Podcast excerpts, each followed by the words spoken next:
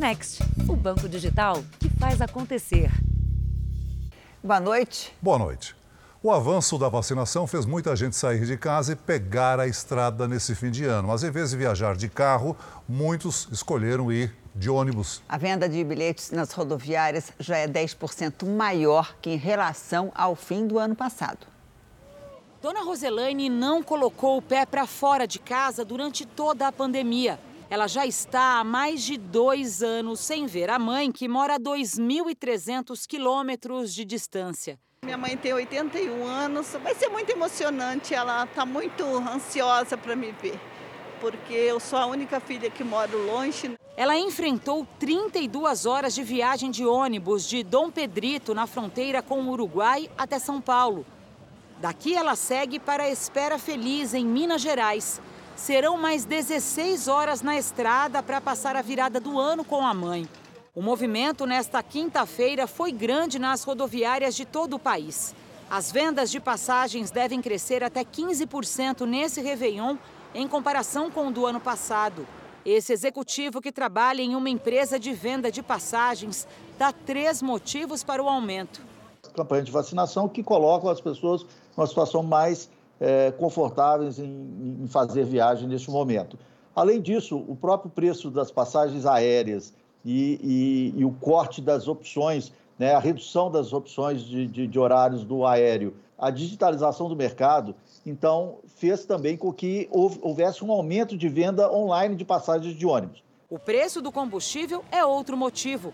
Viajar de carro próprio ficou mais caro e fez o brasileiro preferir viajar de ônibus. A Vanessa, por exemplo, fez as contas. Tudo muito caro e aqui eu tô pagando 80 reais, né?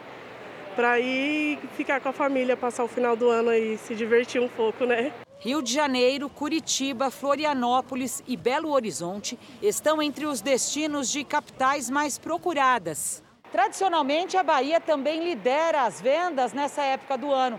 Mas por conta das chuvas que castigam o sul do estado, os guichês das empresas que operam esse trecho hoje estão vazios. O Paulo estava de férias na capital paulista, mas resolveu antecipar a volta para a Vitória da Conquista e assim ajudar os familiares que foram afetados pela chuva. Na verdade, a família mora toda lá, entendeu? Aí eu estou indo para lá para dar um apoio à família. Veja agora outros destaques do dia. Sobe para 25 o número de mortos em consequência da chuva na Bahia. Em Salinas, Minas Gerais, os moradores contabilizam os prejuízos após o temporal. Presidente Bolsonaro sanciona a lei que cria o Auxílio Brasil. Prefeitura de São Paulo começa a testagem rápida para a gripe. Estudo mostra que reforço da vacina Janssen é eficaz contra a variante Ômicron. Na série especial, como uma faculdade prepara novos profissionais para salvar os animais silvestres.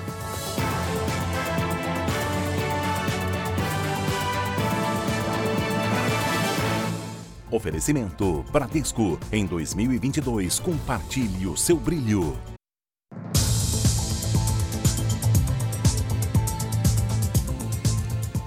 A partir de sábado, volta o reembolso de passagens para voos cancelados em no máximo sete dias. Essa norma é da ANAC, Agência Nacional da Aviação Civil, mas foi suspensa durante a pandemia. Com os problemas enfrentados pelo setor, as empresas aéreas ganharam prazos maiores para não entrar em falência. Malu viaja com frequência para muitos países por conta do trabalho, mas na pandemia ela sofreu foram 10 voos cancelados desde março do ano passado. Além das complicações com a logística, ela teve dificuldade para receber o dinheiro de volta das companhias aéreas. 12 meses é muito tempo para fazer um reembolso. Porque a gente já pagou esse dinheiro, né? A companhia aérea está trabalhando com o meu dinheiro e esse reembolso não vem com juros. Isabela está na Flórida, nos Estados Unidos.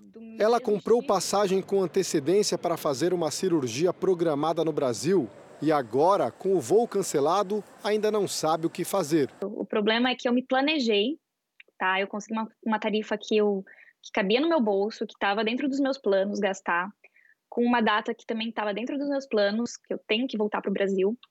E agora, é, receber esse reembolso não vai pagar o que eu vou gastar, né? Comprando uma outra passagem em cima da hora. Com aeroportos fechados em diferentes partes do mundo por conta dos casos de Covid, uma medida provisória flexibilizou as regras de cancelamento, remarcação e reembolso de passagens aéreas. As companhias ganharam até 12 meses para devolver os valores aos passageiros. A regra da medida provisória e das duas leis que flexibilizou o direito do consumidor tinha uma finalidade: não descapitalizar essas empresas, já que nós tivemos ali vários momentos onde houve um caos aéreo com cancelamento de voos, fechamento de aeroportos. A flexibilização do direito dos consumidores no setor de transporte aéreo deixa de valer agora, já no dia 31 de dezembro de 2021. A partir do dia 1 de janeiro, volta a entrar em vigor a antiga resolução da ANAC, Agência Nacional de Aviação Civil. E aí, em caso de cancelamento de voos, as companhias aéreas passam a ser obrigadas a reembolsar os passageiros em apenas sete dias. E esse, essa devolução tem que acontecer da mesma forma que foi feito o pagamento. Se o pagamento foi feito em dinheiro, débito automático, tem que acontecer em dinheiro, débito automático. Se foi no cartão de crédito, tem que ser estorno no cartão de crédito. Apesar da mudança, como a pandemia ainda está longe de ser controlada no mundo, Malu prevê muitas disputas para conseguir o reembolso de possíveis cancelamentos. Eu acho que a dor de cabeça vem porque nem sempre, não só pela culpa da companhia, porque o país de um dia para o outro fecha. E não é culpa nem do passageiro nem da companhia, mas a companhia tem que ter uma posição de atender o cliente de uma forma melhor. No Rio Grande do Sul, foi encontrado o corpo de um suspeito do assalto a um carro forte na Grande Porto Alegre. Dos seis homens que teriam participado do roubo milionário, um ainda está foragido. O corpo tinha sinais de afogamento. Ele foi encontrado às margens da Ilha do Pavão. A investigação acredita que ele tentou cruzar o rio Guaíba nadando para escapar do bloqueio policial. Uma das vítimas, duas vítimas na realidade, uma com menos certeza e a outra com mais convicção, relatou que o indivíduo é muito parecido com o indivíduo que ela uh, teve contato e que a sequestrou e obrigou a levá-los, a levar os criminosos até a Ilha do Pavão, que nos uh, remete aí à possibilidade de que ele tenha realmente participado da ação criminosa. A polícia recuperou quase 4 milhões de reais que haviam sido roubados pelo grupo, além de armamento, munições, coletes balísticos e camisetas falsas da Polícia Civil. Dos seis criminosos que participaram da ação, apenas um segue foragido. Dois foram presos e outros dois foram mortos em confronto com a polícia. O assalto aconteceu ontem dentro deste supermercado em Guaíba, na região metropolitana de Porto Alegre. Os criminosos se passaram por policiais e renderam os vigilantes do carro forte que abasteciam os caixas eletrônicos do local. Eles conseguiram fugir levando dinheiro e armas. Houve uma perseguição, até que o grupo abandonou a van e fugiu para a região das ilhas. Já está quase tudo pronto para a queima de fogos no Réveillon de Copacabana. Hoje foi feita uma vistoria nas balsas carregadas com 14 toneladas de fogos de artifício. Um show de luzes para receber 2022. 24 meses depois, eles estão de volta. Serão 14 toneladas de fogos de artifício durante 16 minutos na praia de Copacabana tá mais cadenciado, tá mais balanceado, né? É, vai ter várias alturas, vários ângulos, justamente porque o espetáculo ele ficou um pouco mais longo. As balsas foram vistoriadas nesta quinta-feira pelos bombeiros, Defesa Civil, Capitania dos Portos, Polícia Civil e Prefeitura. Elas serão posicionadas a 400 metros da faixa de areia. Olhando assim, eles parecem todos iguais. Mas na hora que subirem, será um festival de surpresas no céu. Mas a única novidade que a gente conseguiu descobrir é que os fogos serão acompanhados de uma trilha sonora composta especialmente para a noite do Réveillon. E para quem quiser acompanhar de casa, as músicas estarão disponíveis em algumas plataformas digitais. Vai estar tudo linkado, a trilha, com as cores, com todos os momentos que vão ter ao longo do, do espetáculo. A festa também vai ser transmitida pela internet. A partir das 10 horas da noite de amanhã, Todos os acessos à Copacabana serão interditados. Só os moradores do bairro poderão descer para a areia, se quiserem. O nosso tema é a esperança, né? o amor, a vida, o reencontro. Então vão estar representados pelos fogos. Pouquinho né, da vida voltando ao normal. Isso. Subiu para 25 o número de mortos em consequência da chuva na Bahia. 37 mil pessoas estão desabrigadas. Mesmo com o tempo mais seco, a zona rural de Canavieiras, a 200 quilômetros de Porto Seguro, ainda sofre com alagamentos e a cheia do Rio Pardo. A ponte que dá acesso ao município de Canavieiras está quase coberta pela água do rio e corre o risco de se romper. Sem segurança para seguirem até a cidade, caminhões parados formaram fila hoje de manhã, alguns carregados com alimentos perecíveis. A gente está aqui até uma horinha boa esperando os clientes para ver se eles vêm pegar a mercadoria do lado de cá. O município de Canavieiras tem 30 mil habitantes. Cerca de 6 mil vivem na área rural, que foi quase toda afetada pelas enchentes que castigam o sul da Bahia. Fazendas perderam criações de animais e plantações. A cidade é cortada pelo Rio Pardo, que percorre 565 quilômetros desde a nascente no município mineiro de Serra das Almas. Com as fortes chuvas, a população ribeirinha teve que sair de casa às pressas.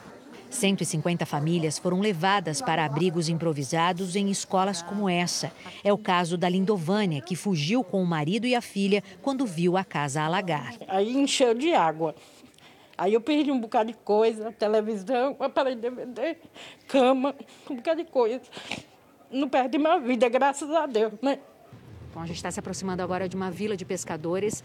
Vocês percebem que o nível da água subiu bastante, então a maior parte das casas está vazia. As famílias foram retiradas daqui, só que algumas famílias se recusam a sair. Então a gente está chegando com bombeiros que estão atuando no resgate a essas famílias que permanecem ilhadas e a gente vai ver então se elas dessa vez aceitam sair daqui. Seu José conta que prefere se arriscar a deixar para trás tudo que construiu durante a vida. Eu estou ilhado aqui, mas ainda tem uma parte aqui que a gente tem como ficar, entendeu? Eu não estou achando o perigo, porque aqui dentro de casa não está alagado. Eu não estou debaixo d'água. A casa está, o fundo aí está tudo alagado, mas eu não estou. Em Itabuna, 230 pessoas que estavam abrigadas no Parque de Exposições da cidade foram transferidas para outro local após as reclamações de condições insalubres. Ainda nesta edição, novas informações da chuva na Bahia e em Minas Gerais. Na Europa, aumentou o número de países que anteciparam as novas medidas de combate à pandemia. Os casos de Covid não param de subir no continente. A Cidade Luz se prepara para um ano novo sem fogos e a tradicional festa nas ruas de Paris. O governo antecipou restrições como a volta da obrigatoriedade das máscaras ao ar livre. Nos bares da capital francesa, as casas noturnas vão fechar a partir do dia 1 de janeiro.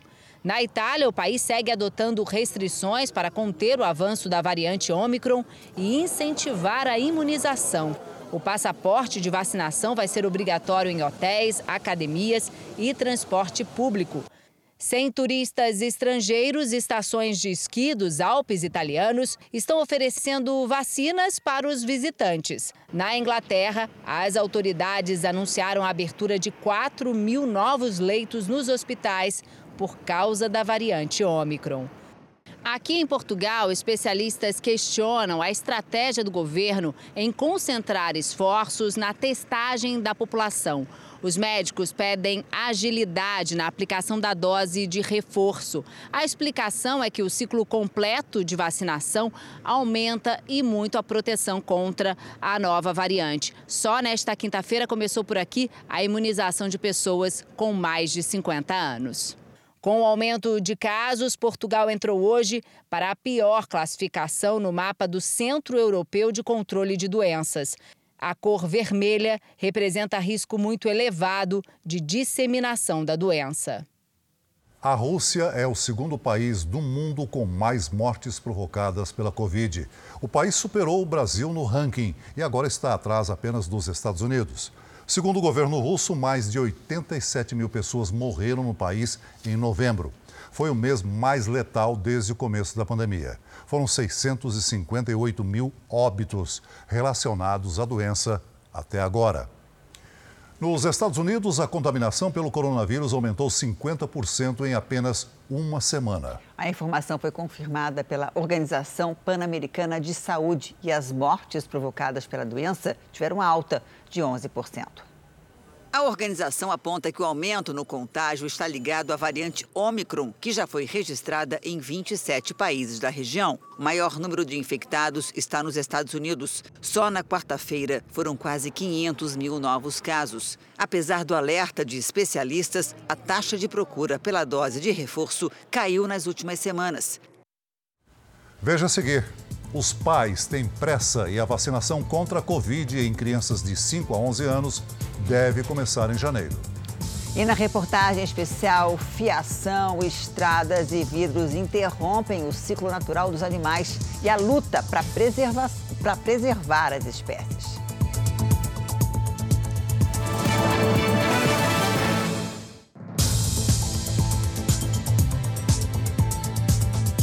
A vacinação contra o coronavírus em crianças de 5 a 11 anos deve começar na primeira quinzena de janeiro. Mas o Ministério da Saúde decidiu abrir uma consulta pública para ouvir a população sobre o assunto. Infectologistas destacam a importância da vacinação em crianças e os pais têm pressa. Enquanto no Brasil, os pais aguardam o início da campanha de vacinação contra a Covid para os filhos entre 5 e 11 anos, a imunização do público infantil avança pelo mundo. 24 países já começaram a imunizar as crianças, entre eles a Argentina e o Chile, na América do Sul, Canadá e Estados Unidos, na América do Norte, França, Itália e Portugal, na Europa e a China, na Ásia. A Anvisa emitiu um parecer favorável à vacinação das crianças no último dia 17. Seis dias depois, o Ministério da Saúde recomendou a vacinação com prescrição médica e abriu uma consulta pública na internet, disponível até o próximo dia 2 de janeiro. O resultado deve ser divulgado no dia 5. Depois disso é que a pasta deve decidir sobre o início da vacinação. Os pais têm pressa. O presidente do Superior Tribunal de Justiça, ministro Humberto Martins, negou um pedido para vacinar uma criança de 7 anos sob a alegação de não interferir em outros poderes. O pai entrou com ação para que a criança pudesse ser imunizada. A Fundação Oswaldo Cruz publicou nota técnica em que defende a vacinação. O texto ressalta que, apesar da gravidade e das mortes em menor número na comparação com os adultos, as crianças também adoecem, transmitem o vírus, podem desenvolver formas graves da doença e morrer. A Fiocruz reforça que o avanço da variante Omicron amplia a preocupação com o poder de transmissão, especialmente entre os não vacinados, tornando as crianças menores de 12 anos um grande alvo. Para esta infectologista, os benefícios da imunização são muito maiores do que os riscos. Vacinar é um ato de amor. Então não há motivos para ter medo. Nós devemos imunizar nossos filhos. Isso é segurança para eles. Instituições federais de ensino não podem proibir os alunos não vacinados contra o coronavírus de frequentar as aulas presenciais no retorno das atividades. Segundo a determinação do Ministério da Educação, publicada hoje no Diário Oficial, a exigência pela vacina só pode ser estabelecida por lei federal e que compete às instituições manter as medidas sanitárias como o uso de máscara e álcool em gel.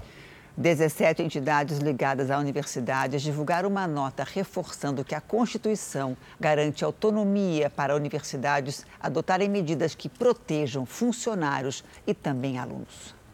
Na África do Sul, pesquisadores dizem que duas doses da vacina da Janssen reduzem o risco de internação para contaminados pela Omicron. Os resultados preliminares mostram que o risco cai 85%. A queda em internações foi entre os pacientes que tomaram a segunda dose até dois meses depois da primeira. Os pesquisadores analisaram a eficácia em quase 70 mil profissionais da saúde. Eles foram vacinados entre os dias 15 de novembro e 20 de dezembro. Vamos agora com o comentário de Augusto Nunes. Hoje ele se despede do ano com o poema de Carlos Drummond de Andrade. Boa noite, Augusto. Boa noite, Janine. Boa noite, Celso. Boa noite a você que nos acompanha. Como o fim de 2021 se aproxima, hoje substituímos o último comentário do ano por um poema de Carlos Drummond de Andrade. Para você ganhar um belíssimo ano novo, Não precisa fazer lista de boas intenções para arquivá-las na gaveta. Não precisa chorar de arrependimento pelas besteiras consumadas, nem parvamente acreditar que, por decreto da esperança, a partir de janeiro as coisas mudem e seja claridade, recompensa, justiça entre os homens e as nações, liberdade com cheiro e gosto de pão matinal, direitos respeitados, começando pelo direito augusto de viver. Para ganhar um ano novo que mereça este nome, você, meu caro, você, minha cara, tem de merecê-lo, tem de fazê-lo novo.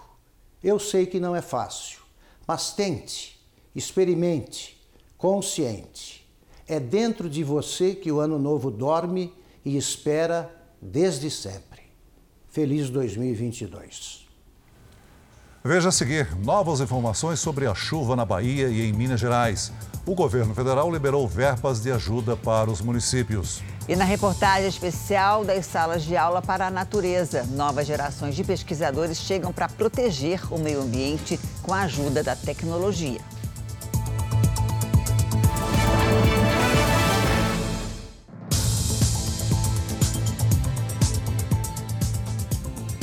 A Prefeitura de São Paulo começou hoje a testagem rápida para gripe. Casos positivos da doença crescem a cada dia e os sintomas parecidos com os da Covid confundem as pessoas.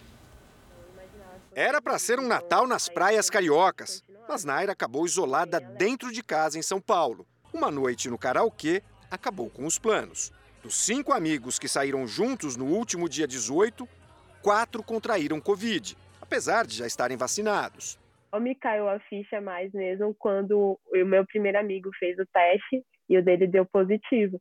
Então, até antes dele ter feito, eu jurava que era ou era gripe, a influenza que agora muita gente está pegando, ou era algo meu mesmo da, da minha imunidade estar tá baixa.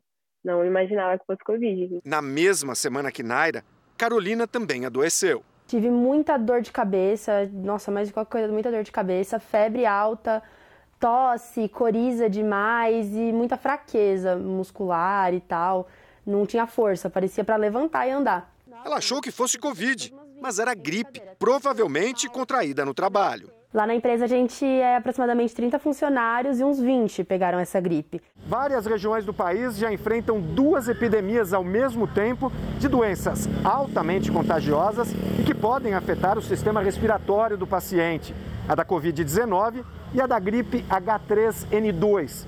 O resultado é uma nova sobrecarga nas unidades de saúde. A cidade de São Paulo começou hoje a testagem rápida para a gripe.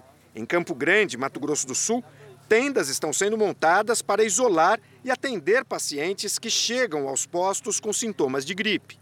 Hoje, o estado confirmou a terceira morte pelo vírus H3N2. A cidade de Itapevi, na Grande São Paulo, também montou tendas ao lado do pronto-socorro para triar os pacientes com sintomas de gripe.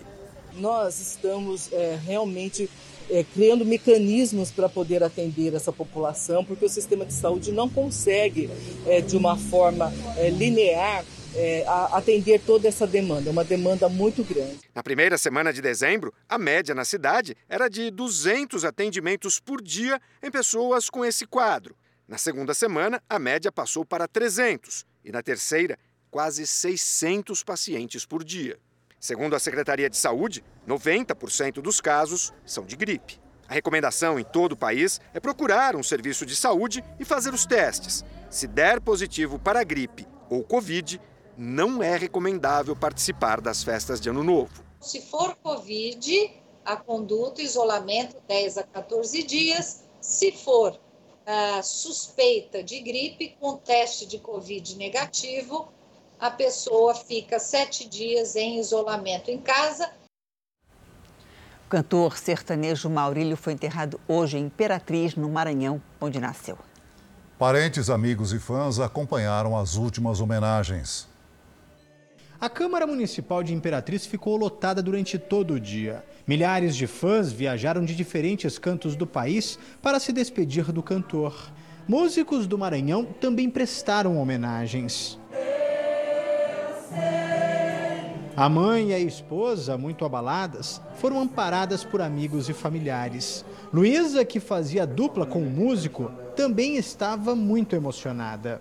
Artistas usaram as redes sociais para se despedir do amigo. O cantor Wesley Safadão prestou condolências. A dupla Simone e Simária expressou o luto pela morte do colega.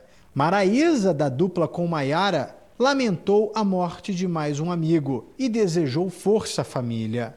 A mulher de Maurílio, Luana, também escreveu: Descansa, meu amor. Obrigada por tudo. Obrigada por tanto. O corpo de Maurílio acaba de deixar a Câmara Municipal aqui de Imperatriz. Ele foi colocado em cima deste caminhão dos bombeiros e agora vai percorrer em cortejo as principais ruas da cidade. Centenas de pessoas seguiram o comboio. O comércio parou. Todo mundo foi para frente das lojas para se despedir do cantor. No cemitério municipal de Imperatriz, mais emoção. Maurílio Ribeiro estava internado desde o dia 15 de dezembro. O cantor passou mal durante a gravação de um DVD. Foi socorrido e no hospital diagnosticado com tromboembolismo pulmonar. Maurílio Ribeiro faleceu na tarde de ontem, depois de uma infecção generalizada. E ele morreu fazendo o que ele gosta. Tanto é que ele passou mal em cima do palco, né? Eu sei que a, as mães estão sentindo o que eu estou sentindo hoje. Quem já perdeu um filho sabe o quanto é ruim. Mas Deus está me consolando, está me conformando. O jogador de futebol Alex dos Santos Gonçalves desembarcou hoje em Porto Alegre. Ele jogava num clube da Indonésia. E havia sido proibido de sair do país depois que o visto de trabalho perdeu a validade. Depois de meses de apreensão, o reencontro com a família. Foi melhor que, que fazer um gol, né? O jogador Alex dos Santos Gonçalves estava de malas prontas há três meses, mas foi impedido de deixar a residência onde morava na Indonésia. O impasse diplomático começou quando Alex precisou renovar o visto de trabalho para seguir jogando no país. Praticamente na mesma época, o atleta entrou com uma ação na FIFA, reivindicando o pagamento de valores devidos pelo clube. A alegação é de que no início da pandemia, 75% do salário dele foi cortado, sem que nenhum tipo de acordo fosse feito. O brasileiro diz que teria direito a receber o equivalente a 330 mil reais. Com o visto retido pela polícia local, Alex não conseguiu voltar para o Brasil precisou ficar trancado em um apartamento na cidade de Tangerang, a 100 quilômetros da capital Jacarta. A embaixada brasileira na Indonésia acompanhou o processo. Antes que clube e jogador entrassem em acordo, conhecidos no mundo da bola tentaram ajudar. Quem começou tudo, esse processo todo, foi o, foi o Tinga, né? Joguei com ele no Internacional em 2011. Logo em seguida já veio o professor Dunga também me ajudando, Dudu Cearense, Kleber Gladiador. Então fez um, um, uma, uma, bolha ali muito legal para mim, né? para poder me ajudar na situação, até chegar na, nas autoridades do governo do Brasil. Né? Então, é, é, é entre outras pessoas, é claro, mas essas pessoas foi quem iniciou todo, todo o processo total de rede social. Né? Com o apoio dos amigos e ao lado da família, o fim de ano vai ser melhor e com novas perspectivas em 2022 nos gramados brasileiros. Uma mulher foi presa suspeita de ser a mandante do assassinato do marido. O homem era dono de um cartório no interior de Goiás.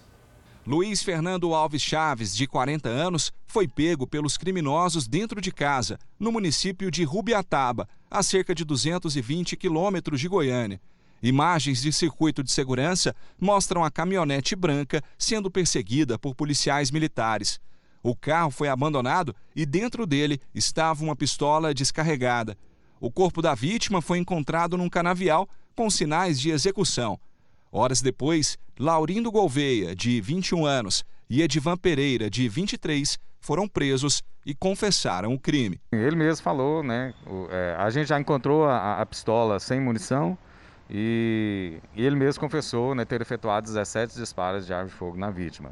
É, no tempo que ele estava com a gente, eles falaram que adentraram a residência é, usando controles. Esses controles haviam sido deixados para eles em determinado local.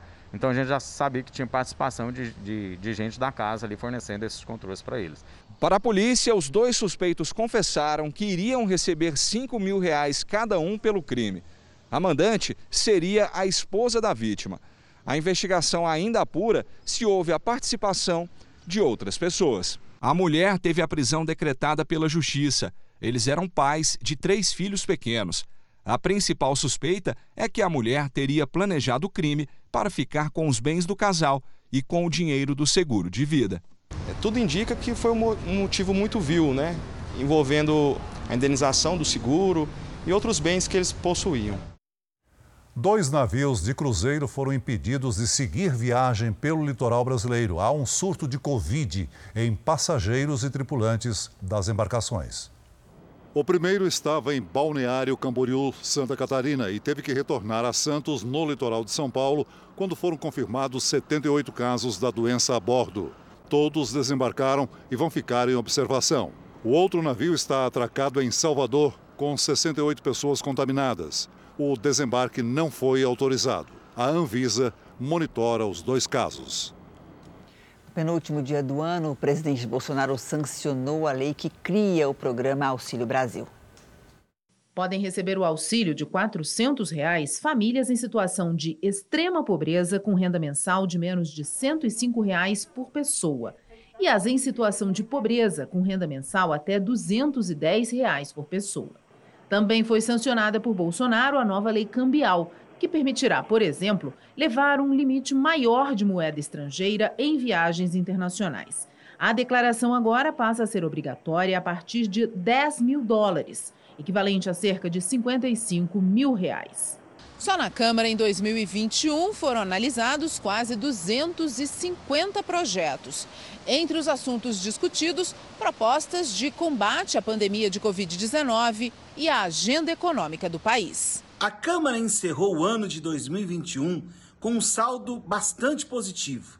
Dentro dessa perspectiva, aprovamos grandes projetos que resultaram na continuidade do desenvolvimento do país Destaco aqui a aprovação da PEC emergencial, que possibilitou a prorrogação do auxílio para milhões de famílias brasileiras na pandemia.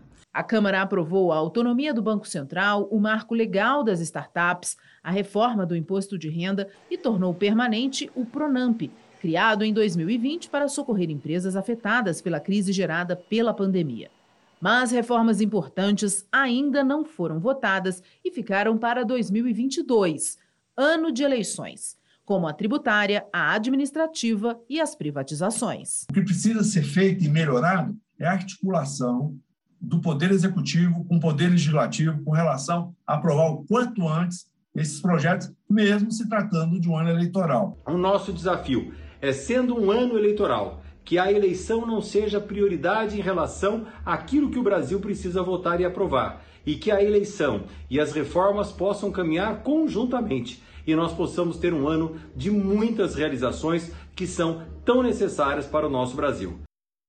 O presidente Jair Bolsonaro disse agora há pouco que deve sancionar amanhã a prorrogação da desoneração da folha de pagamentos por mais dois anos e confirmou um novo salário mínimo para 2022. Nós vamos conversar com Yuri Ascar, diretamente de Brasília. Qual o novo valor do mínimo?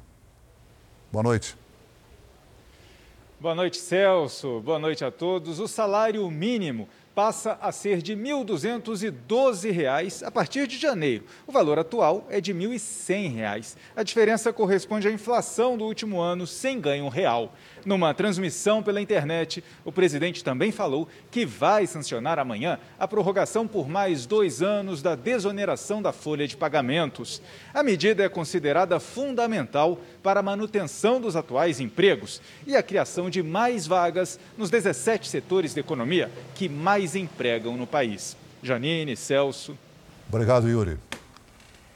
Morreu hoje em Porto Alegre a escritora gaúcha Lia Luft, uma das mais importantes do Brasil. Há sete meses, ela descobriu um câncer de pele. Lia Luft morreu em casa aos 83 anos. A escritora lutava contra um melanoma já em estágio avançado. Nas últimas semanas, ela foi internada, mas pediu para passar as festas de fim de ano com a família. Lia Luft lançou 31 obras literárias com títulos que incluem contos, crônicas, poemas e romances. Entre os maiores sucessos publicados está o livro Perdas e Ganhos, com cerca de um milhão de cópias vendidas.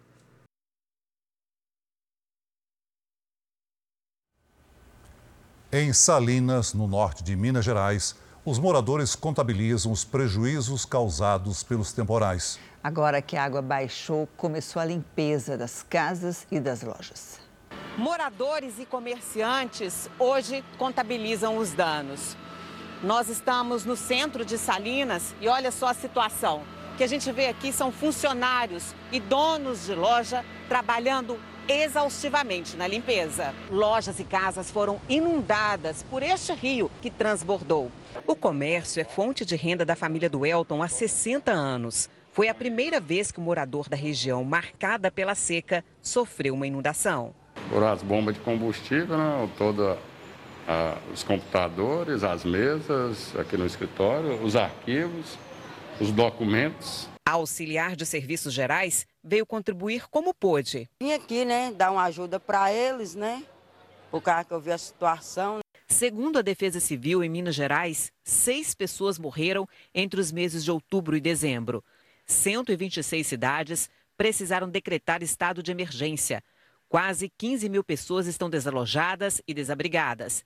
Nove regiões do estado estão em alerta com previsão de temporais nos próximos dias. A preocupação mais imediata da Defesa Civil na cidade agora é desobstruir estradas e acessar comunidades rurais ilhadas.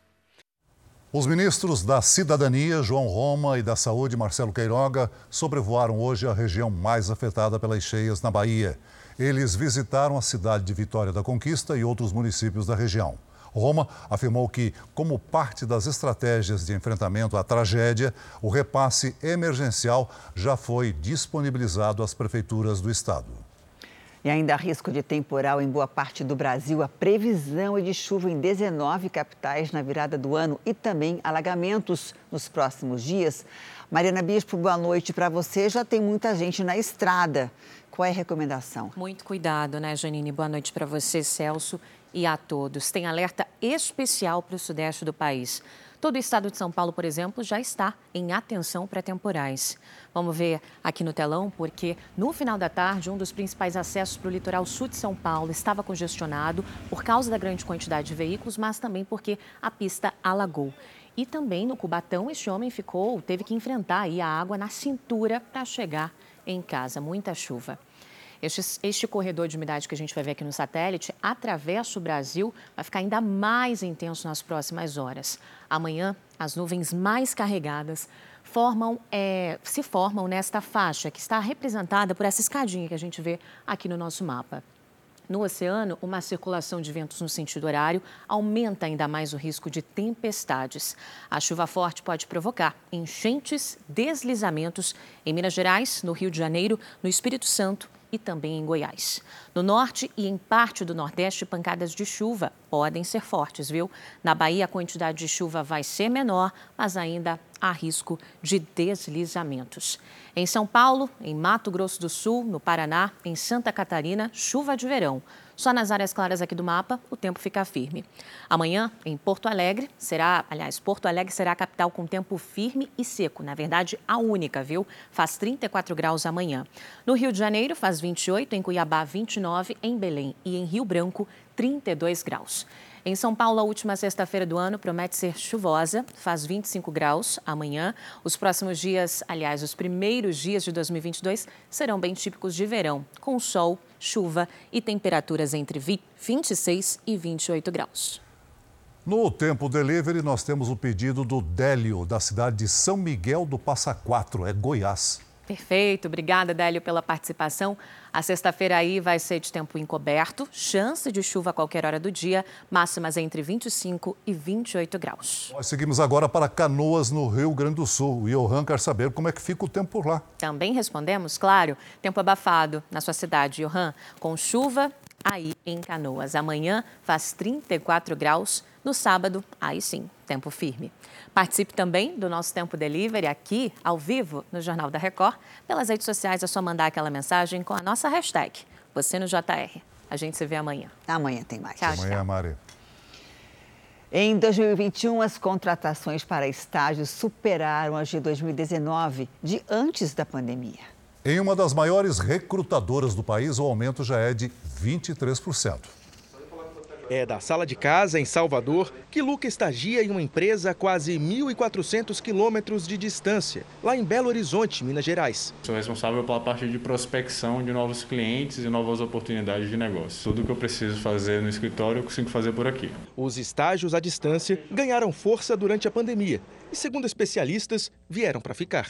As empresas elas tiveram que se adaptar à metodologia remota e viu que deu muito certo. Então, por que, que eu vou restringir os meus funcionários só aqui em São Paulo? Eu contrato gente do Brasil inteiro, tem muita gente talentosa que só precisava de uma oportunidade. Com oportunidades remotas e presenciais, a oferta de vagas já foi 12% maior em novembro, na comparação com o mesmo mês de 2019, antes da pandemia, segundo a Associação Brasileira de Estágios. E ainda há muito espaço para crescer. No começo de 2020, o país tinha um milhão de estagiários, mas por causa da pandemia, esse número caiu para 700 mil.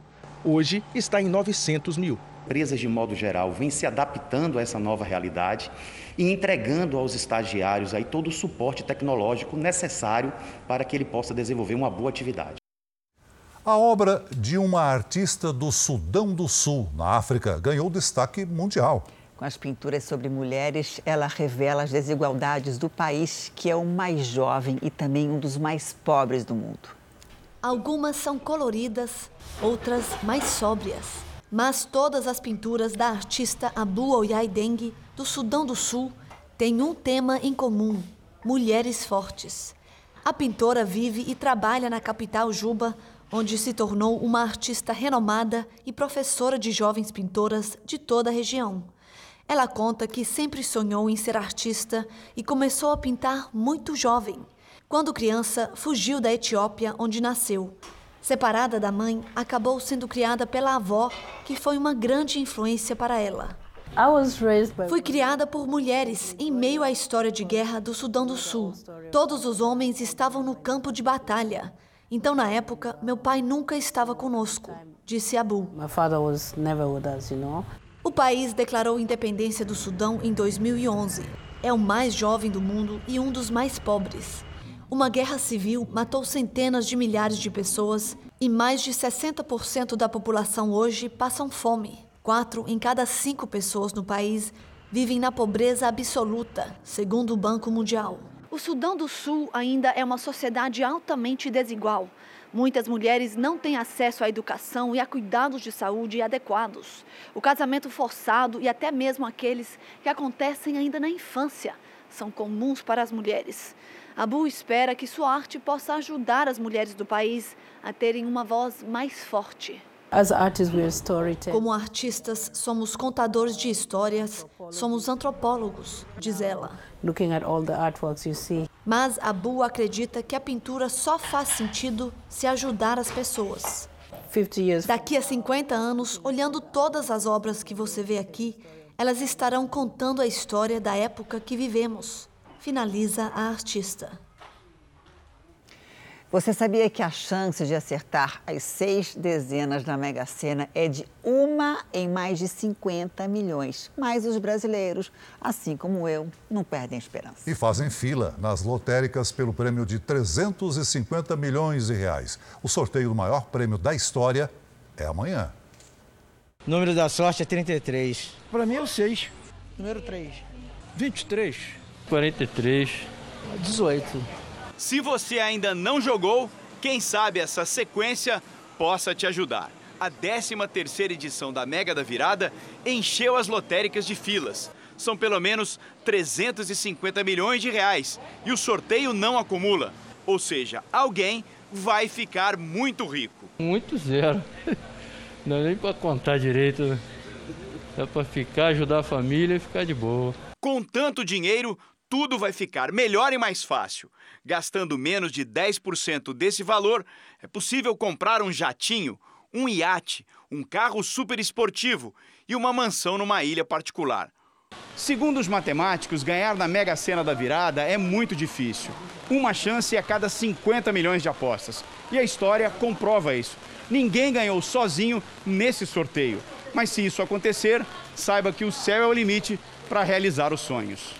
Quando você recebe uma bolada como essa, você tem mesmo que você tenha que dividir com duas pessoas ou com três pessoas, você tem toda a condição de fazer um planejamento para nunca mais você, seus filhos, seus netos terem qualquer dificuldade financeira.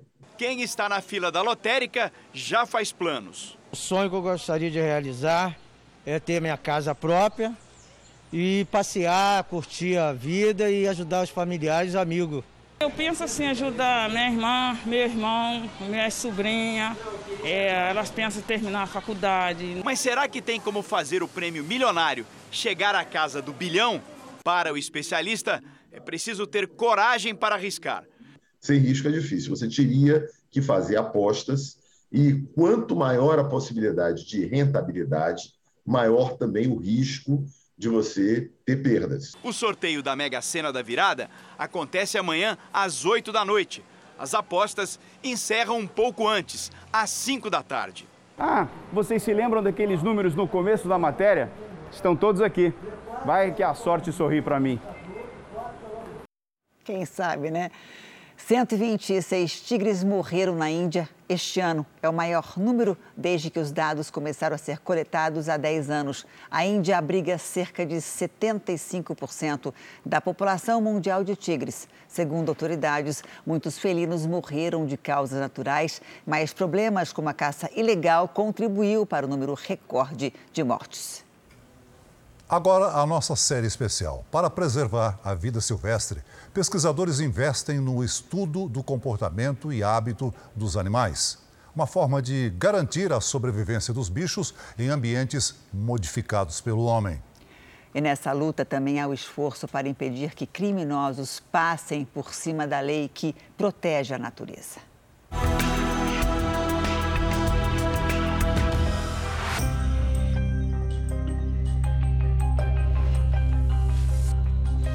Durante todo o ano, policiais de batalhões ambientais como esse, no interior de São Paulo, se desdobram para combater criminosos que aproveitam da abundância de recursos naturais para atacar a vida silvestre, de forma predatória e em épocas inapropriadas. Os caçadores aí, eles né, não fazem o controle apenas de animais exóticos, eles fazem o controle Infelizmente, eles fazem a caça ou abate de animais silvestres, o que é muito prejudicial para o nosso ecossistema. Em 2021, esse pelotão ambiental, que fica em Barretos, no interior de São Paulo, realizou mais de 20 operações. Em apenas um dia do mês de dezembro, 20 pessoas foram presas acusadas de crimes ambientais, além de maus tratos, caça, pesca ilegais. Olha só a quantidade de barcos apreendidos todo esse material fica à disposição da justiça e em seguida é vendido ou destruído. Quando é vendido, toda a renda é revertida a causas filantrópicas. Além do pátio, o depósito do batalhão vive assim, lotado de material apreendido. Casas usadas para guardar material ilegal esconderijo de caçadores e predadores da vida selvagem são destruídas. Os crimes ambientais não são os únicos obstáculos para os bichos. A expansão agrícola e o crescimento das cidades empurram os limites e confundem os bichos.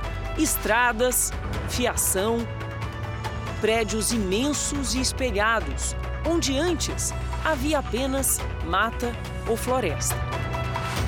A ave enxerga um reflexo de uma praça no vidro do prédio e acha que aquela praça, aquela árvore, aquela vegetação continua e ela acaba entrando para essa vegetação, mas na verdade tem um vidro na frente, onde ela se choca e quase sempre é fatal. Bicos, asas e pernas quebradas ou atrofiadas. No caso das aves, a operação é ainda mais delicada. Mas olha a parede, como que eu vou colar? Não, não tem, não é uma área grande que tem uma superfície, é muito fino. Então não gruda. E aí, eu pôr um parafuso, eu estou fazendo mais estrago do que consertando. Gente, que coisa difícil. E aí, a partir disso, a gente fazia molde em gesso para fazer de resina um bico igual. Então, esse daqui é um bico antigo e esse daqui são os moldes que nós fazíamos a partir dele. Nessa faculdade da Universidade Estadual de São Paulo, em Jabuticabal, interior do estado, além de doenças e epidemias que atacam os animais silvestres, alunos e professores de patologia estudam e investigam os hábitos, mudanças de comportamento e o reflexo disso no ecossistema. Época de seca, em época de floração, em época de frutificação eles andam à procura de parceiros, dependendo se é um animal solitário ou um animal em bandos. Então, ele vai começar a procurar mais pelos parceiros e, posteriormente, quando os filhotes já são maiores, eles também começam a sair procurando novos territórios. Sara e Maitê resolveram fazer residência na disciplina de animais selvagens e patologia clínica para entender melhor essa interação entre homens e animais. A gente tem uma das maiores biodiversidades, né? E por mais que tenham vários projetos pesquisando sobre o assunto, a gente ainda carece de muita informação. Maitê quer usar tudo que tem aprendido, de preferência numa região de grande biodiversidade, o Pantanal Mato Grossense, de onde vem. Existe uma velha premissa que fala que a gente só conserva aquilo que a gente conhece, a gente só preserva aquilo que nós conhecemos. Então é a mesma coisa sobre os animais selvagens. Quando são resgatados sem sequelas, animais assim podem finalmente voltar à natureza. Num recomeço, num voo livre, que jamais deveria ter sido interrompido.